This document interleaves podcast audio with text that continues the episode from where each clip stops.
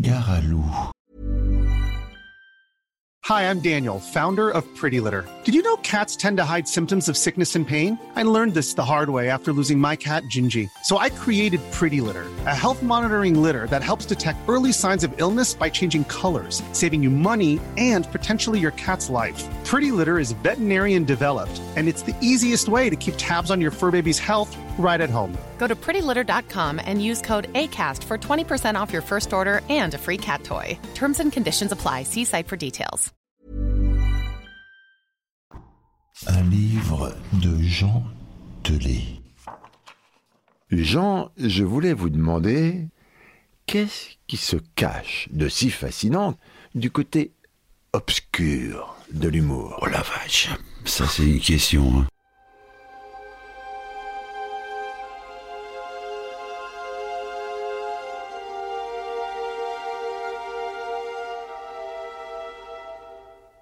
Le désespoir.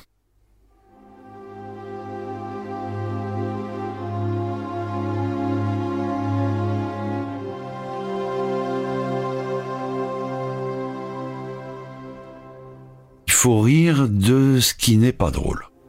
Il faut rire de la mort, il faut rire de tout ce qui fait peur, de tout ce qui inquiète. On peut pas rire d'un papillon qui arrive sur une fleur, quoi. Mais il faut rire de choses horribles, voilà. Voilà. Moi, les, les plus grandes crises de fou rire que j'ai eues de ma vie, c'est dans des enterrements. Ce qui fait que maintenant, je ne vais plus aux enterrements. Parce que je trouvais ça tellement stupéfiant d'avoir des amis qui étaient morts que ça me déclenchait des, des fous rires dans les cimetières qui choquaient les familles et tout. Mais, mais voilà. Et souvent, je dis que par exemple, Jeanne d'Arc, quand elle était sur son bûcher, une fois qu'elle avait fini de pisser pour essayer d'éteindre les flammes, à part se marrer, qu'est-ce qu'elle pouvait faire? Voilà. Voilà ma philosophie de l'humour. Pas mal, pas. Non? Bah, bah, j'ai un peu Oui envie ou d'arrêter- non? J'ai un peu envie d'arrêter là. C'est une façon de sauver sa peau, l'humour. C'est tellement fou d'arriver sur Terre et assez vite comprendre que la fin du film sera pas marrante. quoi. Que, que de toute façon, ça va se terminer par la mort. Donc, euh, pff, donc euh, voilà. Les mecs les plus drôles sont les plus désespérés. C'est même plus la peine de faire autre chose que de rire de tout. Mais, mais c'est très exactement ça. Je fais les choses comme elles me viennent. Moi, je dis aussi souvent que je suis comme un pommier. Un pommier, il se pose pas de questions. Il se, se dit pas, est-ce que je vais faire des grains de raisin Est-ce que je vais faire des bananes? Il est pommier, il fait des pommes. Si je suis devenu écrivain, c'est parce qu'un jour, il y a une euh, éditrice que je connaissais absolument pas, je savais même pas son nom, qui m'a appelé en me disant Ça fait des années que je vous entends à la télé, ça fait des années que je me dis qu'en fait, vous êtes un écrivain qui ne le savait pas. Venez, je vous signe un contrat. Sauf que moi, je ne lisais pas de romans, et j'en lis toujours pas d'ailleurs. Donc j'ai fait ça par hasard, et toute ma vie, ça a été comme ça. C'est un dessinateur de bande dessinée qui s'appelait André Barbe, qui avait vu des dessins de moi, que j'avais laissé chez une copine à lui, qui m'a dit, il faut que vous fassiez de la BD. Bon, j'ai fait de la BD. Un jour, c'est Bernard Rapp qui m'a appelé en disant, euh, j'ai lu vos BD. Je faisais à l'époque des BD reportages. Je voudrais que vous fassiez la même chose en télé. J'ai fait de la télé. Et tout le temps que j'ai fait de la télé, je n'avais pas la télé, moi. Je suis devenu écrivain sans l'avoir décidé non plus. Ce qui fait qu'à bientôt 66 ans, je crois que c'est dans une ou deux semaines, je vais avoir 66 ans, je n'ai encore jamais décidé de ce que j'allais faire dans la vie.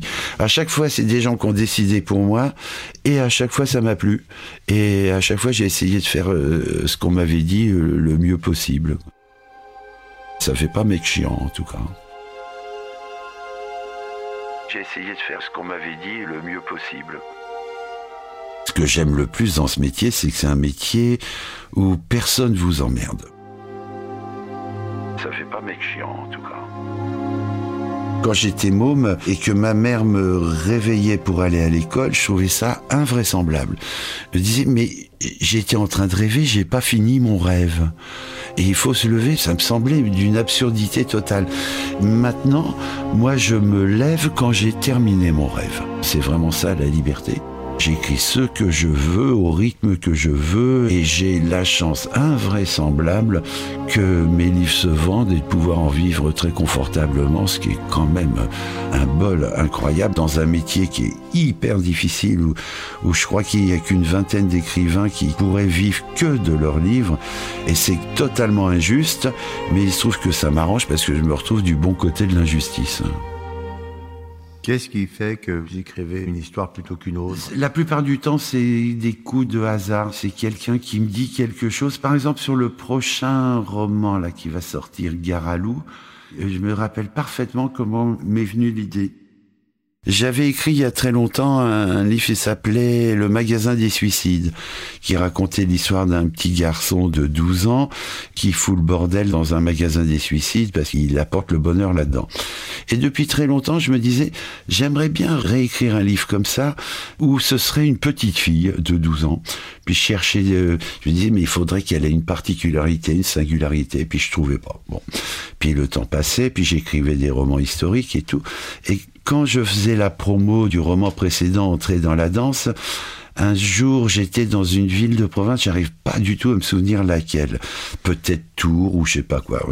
En tout cas, j'étais en dédicace et à un moment, le libraire vient me voir en me disant, Jean, vous avez votre train à 18h30, mais vous avez vu, il y a plein de gens qui attendent pour des dédicaces. Alors, qu'est-ce qu'on fait? Je dis, bah, ouais, non, mais moi, il faut que je rentre ce soir. Il me dit, oui, mais il y a un autre train qui part à 20h. Je dis, ah, bon, bah, s'il y a un train qui part à 20h, bon, bah, alors, je, vais, je prendrai celui-là. Et je fais les dédicaces et tout et je vais à la gare pour prendre le train de 20 heures. Assez vite arrive un contrôleur. Il me demande mon billet, je lui fais voir le billet, bon très bien, le poissonne ou je lui fais je sais pas quoi, et puis il s'en va. Et le lendemain, je vais aller dans une autre ville de province et j'avais besoin d'un renseignement, je sais même plus lequel. Et pendant qu'il était en train de contrôler les passagers suivants euh, dans le compartiment, je lui fais signe, je l'appelle, je lui fais monsieur, monsieur, s'il vous plaît, je peux vous demander un renseignement. Il revient voir, je lui pose ma question, il me regarde, il me dit, je peux voir votre billet? Dis, mais je viens de vous le faire voir. Il me dit, oui, ben faites-le voir encore. Je sors le billet. Il me dit, vous n'êtes pas dans le bon train. Vous deviez prendre le train de 18h30 et là vous êtes dans le train de 20h. Je dis, ah c'est vrai et tout. Je dis, et alors? Il dit, ben je vais vous mettre une amende. Je dis, vous êtes quand même gonflé. vous montre le billet, il n'y a pas de problème. Tout ça pour vous poser une question à laquelle j'ai toujours pas la réponse et vous allez mettre une amende? Il me dit oui. Euh, je regarde, tu dis, mais et si je veux pas payer? Il me dit, ah bah c'est pas compliqué, j'appelle la police, la prochaine gare, ils viennent vous chercher. Alors je sors la carte bleue, tout ça, puis je paye l'amende. Il va pour partir, et puis je le rappelle. Je monsieur, regardez-moi bien, écoutez-moi bien. Je vous souhaite un grand malheur, rapidement. Et si ça arrive, au moment où ça se produira, rappelez-vous de moi. Et là, je sens que ça l'avait vraiment marqué, le type. Les gens qui étaient autour de moi sont mis à rigoler et tout.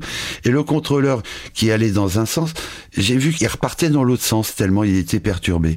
Et tout de suite, je me suis dit, mais voilà la faculté que je voudrais qu'elle ait, la gamine, dans le prochain roman, de pouvoir souhaiter du mal à quelqu'un et que ça se produise.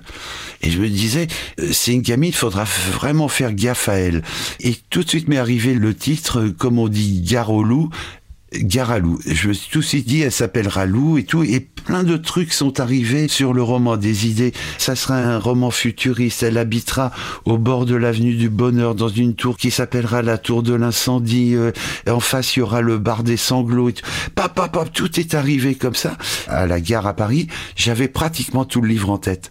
Voilà comment ça peut arriver, un livre. Et je me dis que maintenant que je vais repartir en promo, si ça se trouve, je vais le retrouver, le contrôleur. Et j'espère que cette fois-ci, il va pas me réclamer des droits d'auteur. Je vous souhaite un grand malheur, rapidement. Le livre précédent, Entrer dans la danse, je prenais le train pour aller à la foire du livre de Brive, un train qu'on appelle le train du cholestérol, parce que c'est un train rempli d'écrivains qui part à 9h. À 9h30, il commence à nous servir des apéros euh, de la Corrèze et tout ça, des vins de noix et tout. après arrivent les foie gras, les confits, tout ça. À 11h du matin, déboule la vieille prune de Souillac.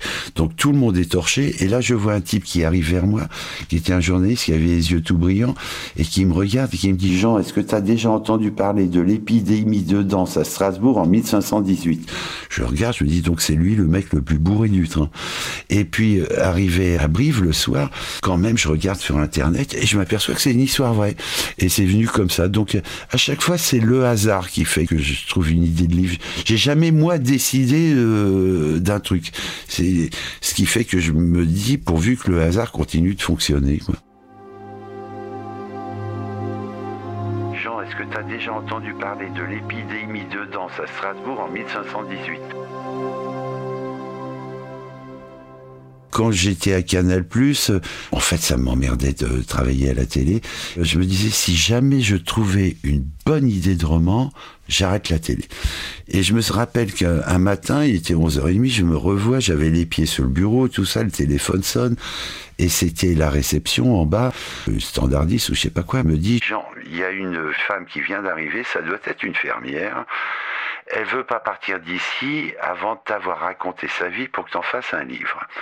Tu nous dis ce que tu veux faire, soit tu descends, soit on appelle la sécu parce qu'elle fout la honte dans le hall de canal. dit une, une grosse fermière qui fout la honte dans le hall de canal, ça donne envie. Donc je descends, je passe le portique et je vois une grosse femme, effectivement, habillée euh, de façon un peu spéciale, avec un panier, avec des pommes, des œufs dans son panier et tout. Et puis il lui manquait des dents et tout. Et moi je passe le portique, elle fonce vers moi, elle m'enlace, elle me fait Jeannot. Et moi je me dis mais c'est qui cette dingue? Et là elle me dit tu te rappelles pas de moi? Elle me dit son prénom, tout ça. Et je comprends qu'en fait elle est la fille d'un des frères de ma mère. Et puis à ce moment-là, il y a Gildas et De Cône qui arrivent dans le hall et plus tard ils me diront qu'ils avaient cru que c'était un nouveau personnage et des chiens.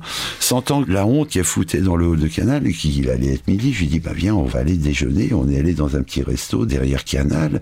Et puis là, elle a commencé à me raconter sa vie. À la moitié du repas, ça y est, je savais que ma carrière de télé s'arrêtait, que j'allais raconter sa vie. Et c'est venu comme ça, quoi. Et euh, comme on était tous les deux normands, à la fin du repas, on s'est bu un calva. Après, je suis retourné à Canal, je suis monté directement dans le bureau de De Greff, qui était directeur des programmes, en disant j'arrête la télé. Lui, il sent mon haleine et il me dit tu me rediras ça demain quand tu auras débourré. Et puis j'ai arrêté comme ça. Donc ça a toujours été comme ça. Bah, c'est super beau. Oh, c'est c'est c'est du bol. hein.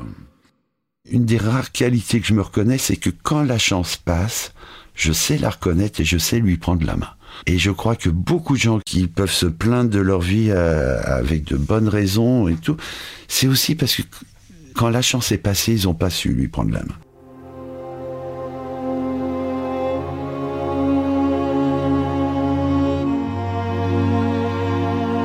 Quand la chance passe, je sais la reconnaître et je sais lui prendre la main.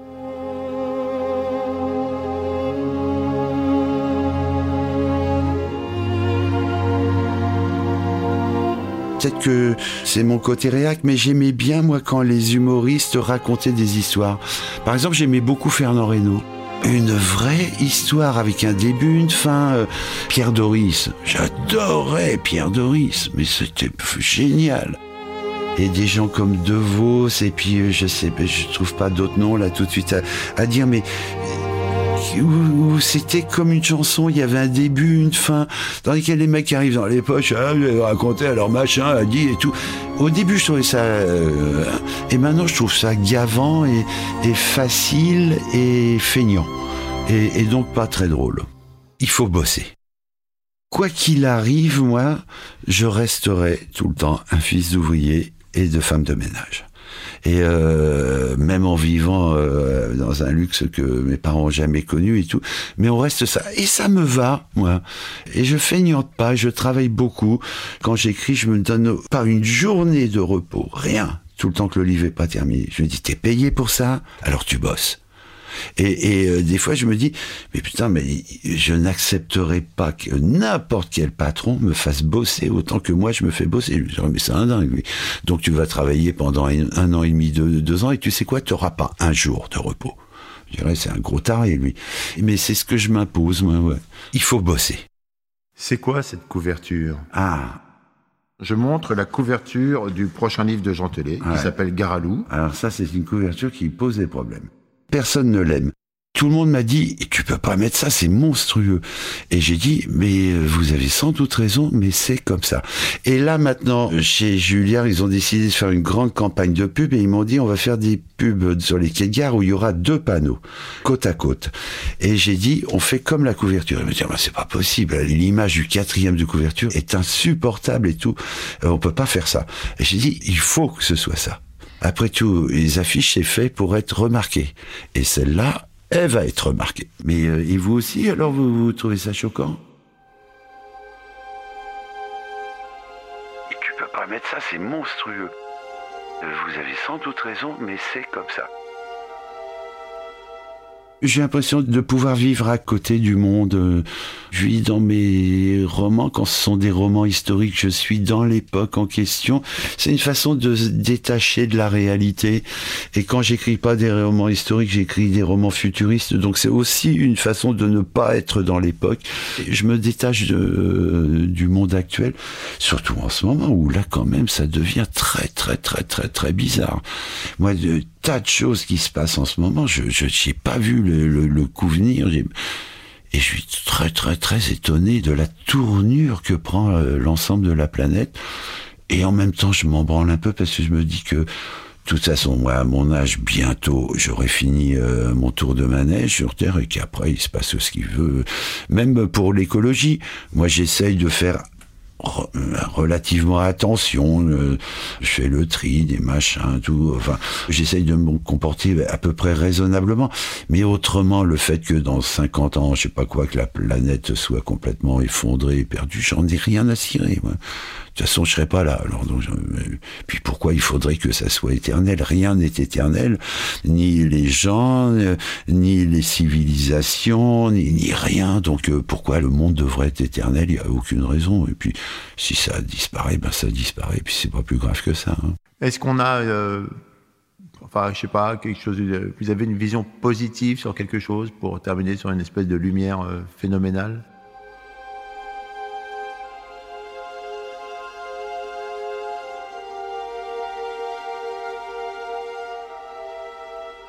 J'ai une maison en Bretagne, une grosse maison en Bretagne, qui date du XVIe siècle. Et c'est une maison qui a des murs d'un mètre d'épaisseur et c'est un mur en pierre sèche. Et cette maison au printemps, c'est une maison qui se trouve au bord d'une forêt, tous les oiseaux du coin viennent entre les pierres nidifier. Et au printemps, ah, elle est incroyable cette maison. Toute la maison fait cuit-cuit. Je fais le tour de la maison. Partout dans les murs, j'entends des cuits, cuits, cuits, cuits. Il y a toute la maison qui chante. Et ça, ça c'est la beauté du monde, ça. Et je me dis, quand, quand je vois de toutes les catastrophes, les infos, tout ça, je me dis, mais putain, tous les ans, il y a la maison qui va faire cuit-cuit. Et, euh, et cette maison qui fait cuit-cuit, moi, ça me console de, de tout le désespoir qu'il peut y avoir sur cette planète. En plus, comme vous êtes un pommier, Eh ben voilà.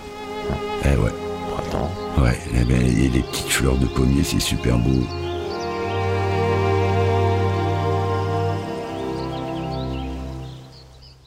Ben Jean, merci beaucoup. Et c'est moi qui vous remercie. Non, c'est moi qui vous C'était remercie. drôlement agréable. C'était Garalou, le nouveau roman de Jean Telet C'était vraiment sympa. aux éditions Julliard. Un podcast du Poste Général.